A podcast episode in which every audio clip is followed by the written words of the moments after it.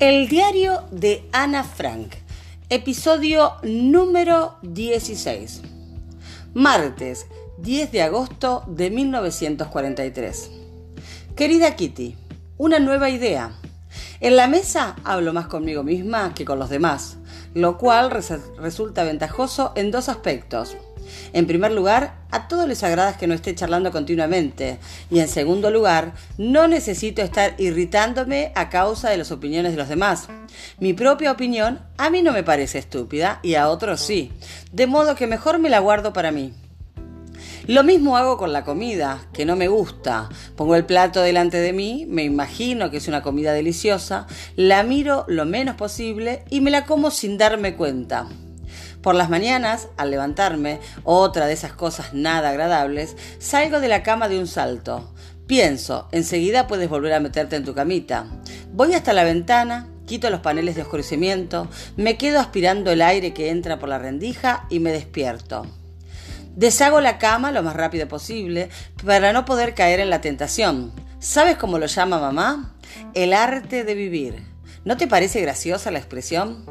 Desde hace una semana todos estamos un poco desorientados en cuanto a la hora, ya que por lo visto se han llevado nuestra querida y extrañable campana de la iglesia para fundirla, por lo que ya no sabemos exactamente qué hora es, ni de día ni de noche.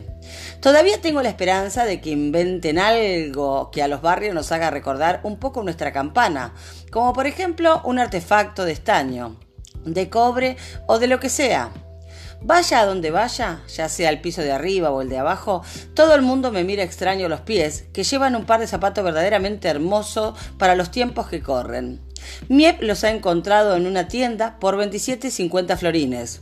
Color vino, de piel de ante y cuero y con un tacón bastante alto. Me siento como si anduviera en zancos y parezco mucho más alta de lo que soy.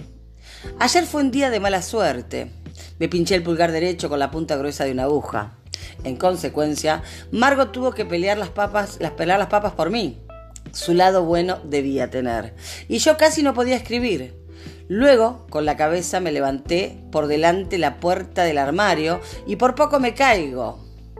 Pero me cayó una reprimenda por hacer tanto ruido y no podía hacer correr el agua para mojarme la frente, por lo que ahora tengo un chichón gigantesco encima del ojo derecho. Para colmo de males, me enganché el dedo pequeño del pie derecho en el extremo de una aspiradora. Me salía sangre y me dolía, pero no tenía ni punto de comparación con mis otros males. Ahora lamento que haya sido así, porque el dedo del pie se me ha infectado y tengo que ponerme basilicón y gasas y tela adhesiva y no puedo ponerme mis preciosos zapatos. Dussel nos ha puesto en peligro de muerte por enésima vez. Créase o no, Miep le trajo un libro prohibido, lleno de injurias dirigidas a Mussolini. En el camino le arrozó una moto de la CCE. Perdió los estribos, les gritó miserables y siguió pedaleando. No quiero ni pensar en lo que hubiera pasado si se la llevaban a la comisaría. Tu Ana. Miércoles 18 de agosto de 1943. La tarea del día en la comunidad. Pelar papas. Uno trae las hojas de periódico, otro los pelapapas y se queda con el mejor, naturalmente. El tercero las papas y el cuarto el agua. El que empieza es el señor Dussel. No siempre pela bien, pero lo hace sin parar, mirando a diestra y siniestra para ver si todos lo hacen como él. Pues no. Ana, mírrame, o tomo el cuchillo en mi mano de esta manera y pelo de arriba abajo. Ney, así no, así. Pues a mí me parece más fácil así, señor Dussel, le digo tímidamente. Perro, el mejor manera es este. Haz lo que te digo. En fin, tú sabrás lo que haces, a mí no me importa. Seguimos pelando, como quien no quiera la cosa. Miro lo que está haciendo mi vecino, sumido en sus pensamientos. Menea la cabeza por mi culpa, seguramente, pero ya no dice nada. Sigo pelando. Ahora miro hacia el otro lado, donde está sentado papá, para papá, pelar papas no es una tarea cualquiera, sino un trabajo minucioso. Cuando lee, frunce el ceño con gesto de gravedad, pero cuando ayuda a pelar papas, chauchas u otras verduras, no parece enterarse de nada. Pone cara de pelar patatas y nunca entrega una papa que no esté bien pelada. Eso es sencillamente imposible. Sigo con la tarea y levanto un momento la mirada. Con eso me basta. La señora trata de atraer la atención de Dussel. Primero lo mira un momento, Dussel se hace el desentendido. Luego le guiña el ojo, pero Dussel sigue trabajando. Después sonríe, pero Dussel no levanta la mirada. Entonces también Mame ríe, pero Dussel no hace caso. La señora no ha conseguido nada, de modo que tendrá que utilizar otros métodos. Se produce un silencio y luego. Pero, Puti, ¿por qué no te has puesto un delantal? Ya veo que mañana tendré que quitarte las manchas del traje. No me estoy ensuciando. De nuevo un silencio y luego. Puti, ¿por qué no te sientas? Estoy bien así. Prefiero estar de pie.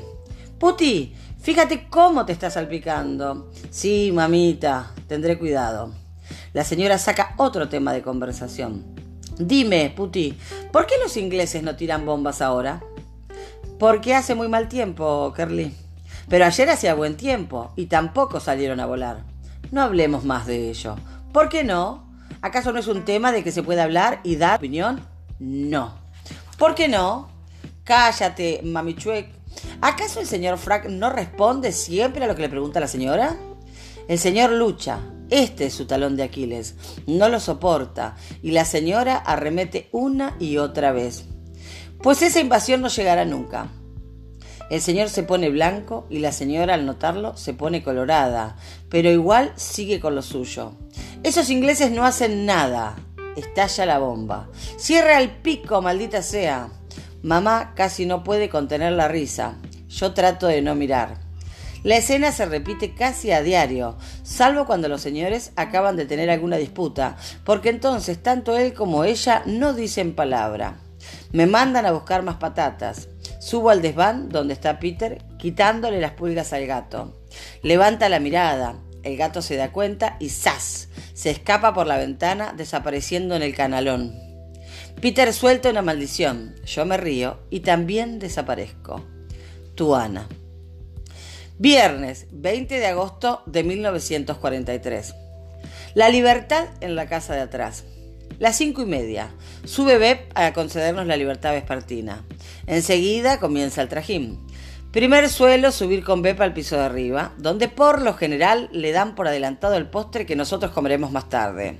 En cuanto Beb se instala, la señora empieza a enumerar todos sus deseos diciendo, por ejemplo, Ay Beb, quisiera pedirte una cosita. Beb me guiña el ojo. La señora no desaprovecha ninguna oportunidad para transmitir sus deseos y ruegos a cualquier persona que suba a verla. Debe ser uno de los motivos por los que a nadie le gusta demasiado subir al piso de arriba. Las seis menos cuarto. Se va a VIP. Baja los dos pisos para ir a echar un vistazo. Primero la cocina, luego el despacho de papá y de ahí a la carbonera para abrirle la portezuela a Mouchi. Tras un largo recorrido de inspección, voy a parar al territorio de Kugler. Van está revisando todos los cajones y archivadores, buscando la correspondencia del día. Peter va a buscar la llave del almacén y a Boche. Pim carga con máquinas de escribir para llevarlas arriba. Margot se bucea y se busca un rinconcito tranquilo para hacer sus tareas de oficina. La señora pone a calentar agua. Mamá baja las escaleras con una cacerola llena de papas. Cada uno sabe lo que tiene que hacer. Al poco tiempo vuelve Peter del almacén. Lo primero que le preguntan es ¿dónde está el pan? Lo ha olvidado. Delante de la puerta de la oficina principal, se encoge lo más que puede y se arrastra a gatas hasta llegar al armario de acero. Toma el pan y se va. Al menos eso es lo que quiere hacer, pero antes de percatarse de lo que ocurre, Mochi le salta por encima y se mete debajo del escritorio. Peter busca por todas partes y por fin descubre al gato. Entra otra vez a gatas en la oficina y le tira de la cola. Mouchi suelta un bufido. Peter suspira. ¿Qué es lo que ha conseguido? Ahora Mouchi se ha instalado junto a la ventana y se lame, contento de haber escapado de las manos de Peter. Y ahora Peter, como último recurso para traer el animal, le tiende un trozo de pan y... sí, Mouchi acude a la puerta y se... esta se cierra detrás de él. He podido observar todo por la rendija de la puerta. El señor Van está furioso. Da un portazo. Margot y yo nos miramos, pensamos lo mismo. Seguro que se ha sulfurado a causa de alguna estupidez cometida por Publer y no piensa en qué. Se oyen pasos en el pasillo. Entra Dussel. Se dirige a la ventana con aire de propietario. husmea, tose, estornuda y vuelve a toser.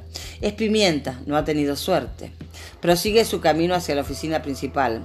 Las cortinas están abiertas, lo que implica que no habrá papel de cartas. Desaparece con cara de enfadado. Margot y yo volvemos a mirarnos.